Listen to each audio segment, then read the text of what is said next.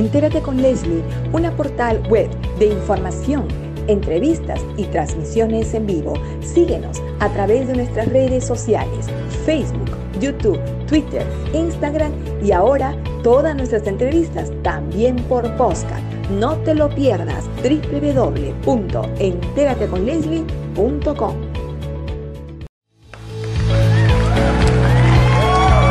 El programa que revese las redes sociales.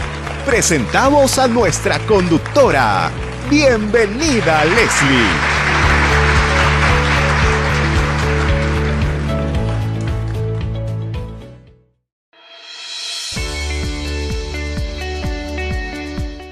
Regresamos a Entérate con Leslie.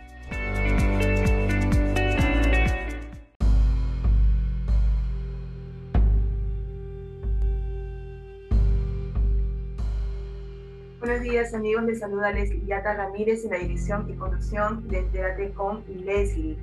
Eh, iniciamos el bicentenario con una noticia bastante cuestionable sobre la conformación del nuevo gabinete un gabinete que se torna desafiante para la democracia, para la seguridad nacional y para el propio Parlamento que tendrá ahora la tarea de pensar, repensar si le daría el voto o no de confianza a, un gabinete que está liderado precisamente por el congresista actual Guido Bellido, de quien se ha comentado muchísimo en las últimas horas por su investigación y proceso por apología del terrorismo.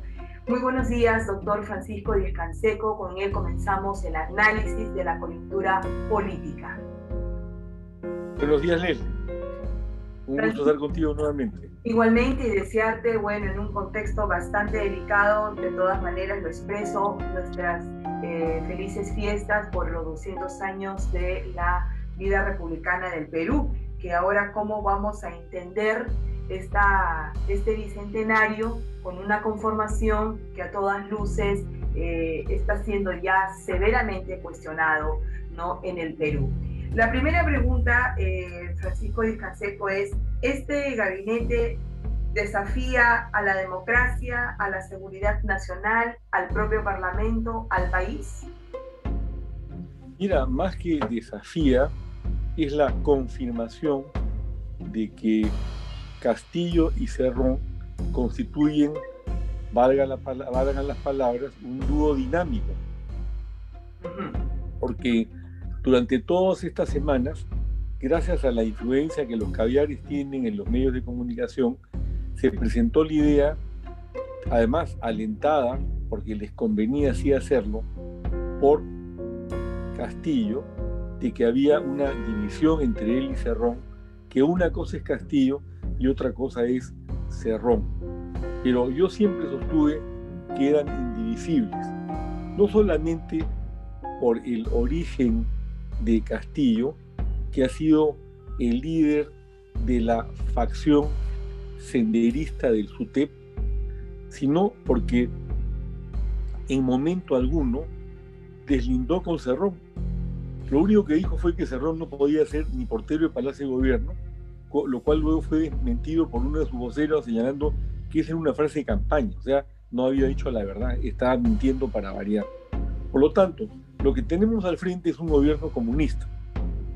Lo que está eh, eh, procurando hacer Castillo, por supuesto, repito, el dúo dinámico con Cerrón, es presentarle al Congreso un gabinete inaceptable, que obviamente, porque ya lo anunció, lo primero que va a hacer es proponer el proyecto para modificar el, para modificar el artículo 206 de la Constitución y poner esto a debate. Por lo tanto, ¿puede el Congreso negarle la confianza al gabinete?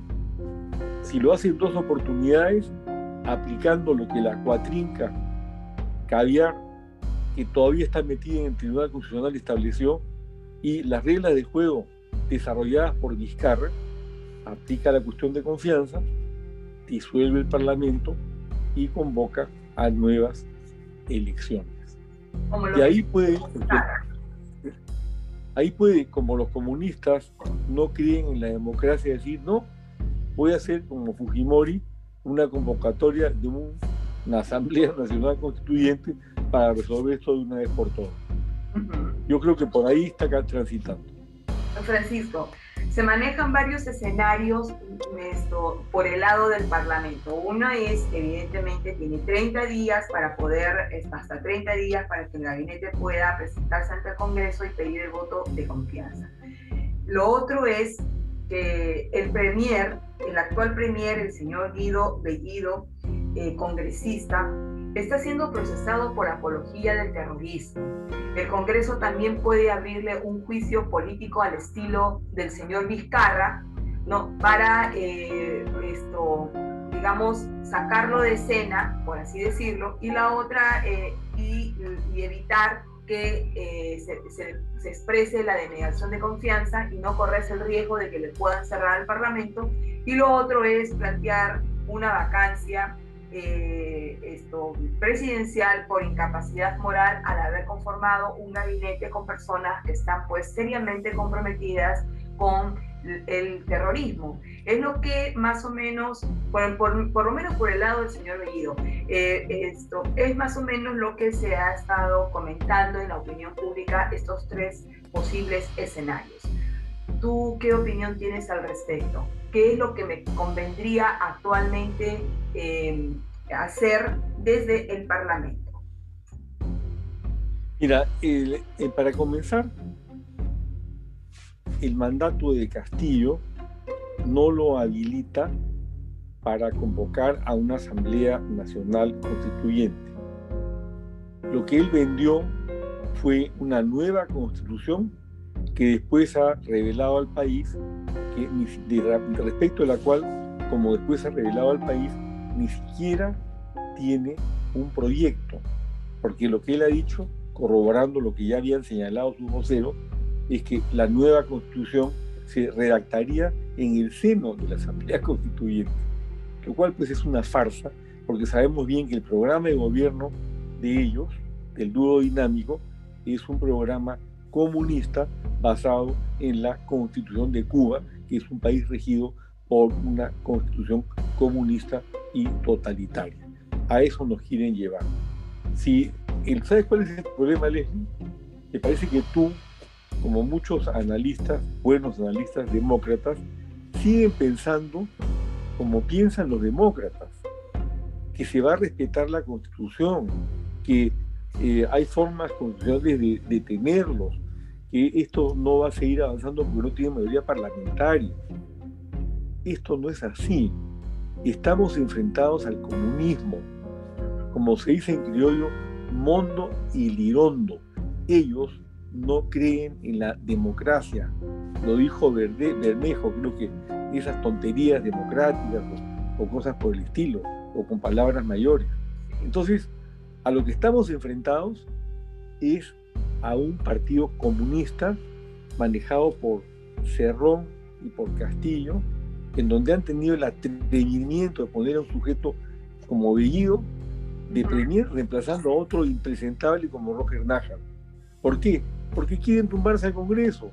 Y si se lo logran tumbar, van a meter su asamblea constituyente, que además algunos dicen, no, pero ahí pierden, no pierden, porque lo que está planteando es que la integración de esa asamblea se dé por representación popular a través del voto directo para el 50% y el otro 50% instituciones de la, entre comillas, sociedad civil, de las organizaciones sociales que ellos manejan, con lo cual tendrían el control total. Y por supuesto, meten en el tubo comunista al Perú, como ya está entubándose Chile y como quieren hacerlo en Colombia. Ayer esto, concuerdo en gran parte con lo que acabas de, expresar, esto, Francisco. Eh, eh, desde un primer momento, eh, nosotros desde nuestra plataforma también hicimos varios análisis políticos, incluso contigo, respecto a esta dupla Castillo y Cerrón. Y nosotros nunca vimos un deslinde total entre estas dos personas siempre lo vimos muy parejo en lo que se iba a hacer, ¿no? Eh, a dupla, y hoy eh, lo estamos confirmando, ¿no? El día de ayer también ha habido una expresión de protesta por parte del Consejo de la Prensa porque no se les permitió el ingreso en, un buen rato a la prensa dentro del centro de convenciones, ¿no? Entonces estaban ahí horas y horas esperando para ingresar y no se les permitía el ingreso, lo cual es una pésima señal ¿no? de respeto a la libertad de prensa.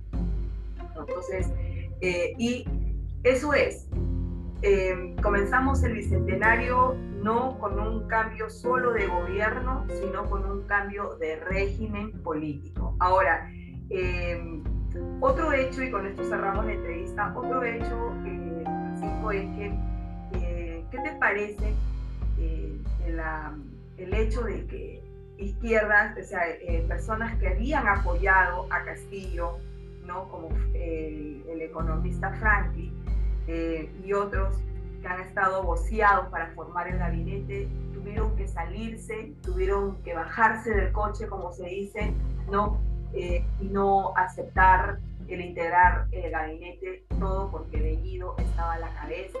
Es decir, ¿qué opinión te merece ello? ¿Acaso eh, ellos no sabían que Castillo y, Cerrón eran el mismo tema? Mira, la izquierda caviar peruana, que integran entre otros Franke y Arbizú, se basa en la estrategia de un comunista italiano llamado Antonio Gramsci, que dictó una cátedra sobre lo que es la infiltración de organizaciones sociales y del Estado como una forma de llevar al comunismo al poder. Los caviares han defendido a los terroristas, me consta que García Sayán, por ejemplo, le computó las penas a varios terroristas, etcétera, etcétera. De manera tal que yo no creo que ellos hayan salido porque el señor Bellido sea un eh, apologista del terrorismo. De repente porque es homofóbico, porque los caballeros son pro LGTBI más, etcétera. Pero fundamentalmente por un hecho. Ellos creían que habían copado el poder y se encontraron súbitamente con que el poder detrás del trono, que se reunía a escondidas con Cerrón, lo cual se pudo apreciar en televisión, era Cerrón. Y Cerrón, además de radical, además de radical, además de homofóbico, como su colega Guido Bellido, es anti-caviar, es anti-ONGs. Lo dice su programa, lo ha señalado muchas veces. Sí lo ha dicho abiertamente, eso no es un secreto. Entonces, lo que les ha pasado es que han ido por lana y por primera vez en muchos años han salido trasquilados.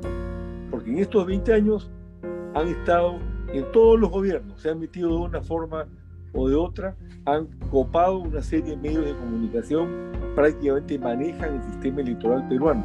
Pero en este caso, lo curioso, lo paradójico, es que le dieron una patada en el traste sus amigos que van un poco más allá, que están más a la izquierda que ellos, pero que los rechazan.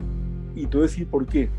No no solamente porque se venden a cualquiera, sino porque ideológicamente, desde el programa de Gota, pasando por el manifiesto comunista, Marx rechazó las tesis socialdemócratas de Ferdinand de la Salle, señalando que el comunismo va al cambio de la estructura productiva.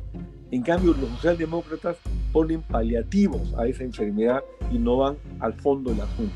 Para los comunistas, los caviares son unos vendidos que crean o pretenden crear paliativos dentro de una sociedad manejada por la burguesía, cuyo comité ejecutivo, no la frase no es mía, es de Marx, es el Estado peruano, que debe ser reemplazado por un Estado proletario o el Estado socialista que establece la Constitución de Cuba y que señala el programa de gobierno simétricamente en la misma forma de Cerrón y de Castillo. Por lo tanto, ellos no van con los caviares. Los caviares lo que han hecho es desplazarse hacia el centro y tratar de ser socialdemócratas porque tampoco lo son. Los socialdemócratas emanan de las tesis de la SAI del siglo XIX y de la Segunda Internacional Socialista a comienzos del siglo XX. Los caviares son marxistas puros y duros, como Cerrón y compañía, convertidos, no, trasladados hacia el centro por razones de conveniencia, de corrupción y que además han contribuido decisivamente todos estos años con la derecha mercantilista a hundir al Perú en la grave situación por la cual hoy día atravesamos. Muy bien, Francisco Díaz Canseco ha sido con nosotros muy claro y reflexivo, eh, reflexivo en el tema del primer gabinete conformado por Castillo. Y vamos a ver cuál van a ser entonces ahora las reacciones desde el Parlamento. Muy buenos días. Muchas gracias, Francisco, por estar con nosotros. Leslie, muy buenos días. Muy feliz 28. Siempre un gusto dialogar contigo. Muchas gracias.